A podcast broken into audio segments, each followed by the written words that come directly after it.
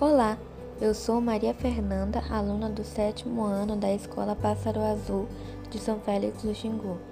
Hoje vou ler a lenda do Irupari.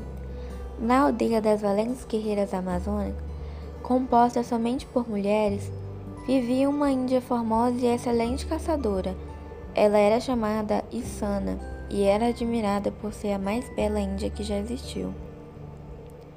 Por isso era bem orgulhosa da sua beleza tinha longos cabelos negros que despertavam a atenção de todos.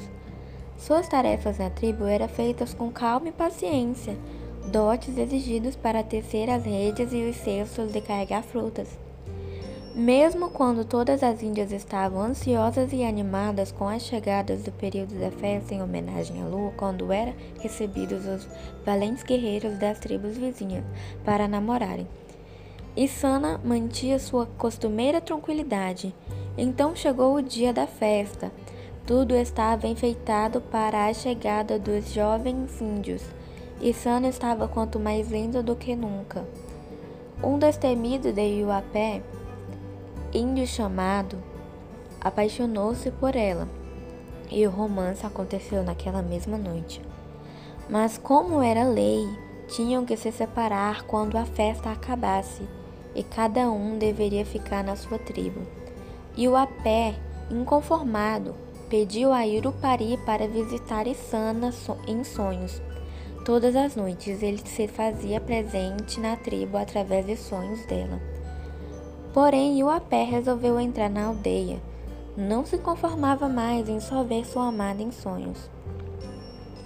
Ele acabou sendo descoberto pelas demais índias, por isso foi condenado por ter quebrado as severas leis, que não permitiam o encontro fora do período permitido. Dessa forma, ele teria que ser sacrificado na próxima manhã.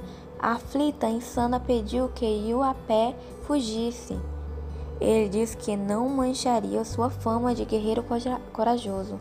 E Sana, vendo que ele não atendia suas súplicas, invocou o Deus do sonho, pediu para que ela a salvasse de um destino cruel, e Urupari, compadecido pelo pedido da jovem, resolveu fazer cair uma forte chuva durante a noite.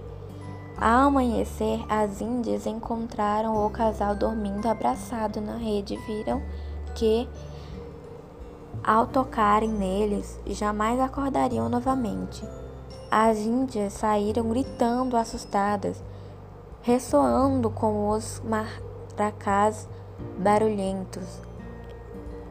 Eles foram embora, levados por Yupari, para o mundo dos sonhos, sem fim para não mais voltar.